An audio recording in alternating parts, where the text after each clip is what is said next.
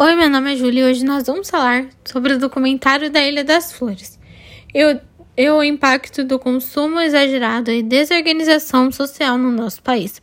O consumo exagerado na vida do ser humano irá causar a emissão de gases poluentes, degradação e destruição ambiental, poluição em geral. Não podemos ignorar o grande problema causado pela enorme Quantidade de lixo gerado. O consumismo também tem impacto na sociedade, porque contribui para o aumento das diferenças sociais.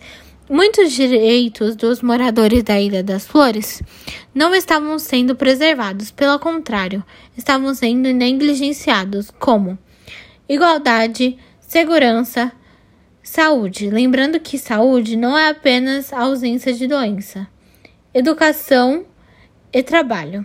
Bom, enfim, qual é a parcela da população brasileira que vive na miséria? O grupo de pessoas em pobreza extrema no Brasil encerrou o ano passado com 13,8 milhões de pessoas, o equivalente a 6,7 da população da, do Brasil, do país. Que índice usamos para medir isso? É o IDH, que é o Índice de Desenvolvimento Humano é uma medida comparativa usada para classificar os países pelo seu grau de desenvolvimento e para ajudar as classificações e classificar os países como desenvolvidos, em desenvolvimento e subdesenvolvidos. Será que no nosso país temos uma política voltada para a solução do problema da miséria? O programa-chefe da atual política pública brasileira de combate à fome é o projeto Bolsa Família, formulado em 2003. Trata-se de uma política de auxílio, a transferência de renda em que o governo fornece subsídios para famílias em situações de pobreza ou sofrimento.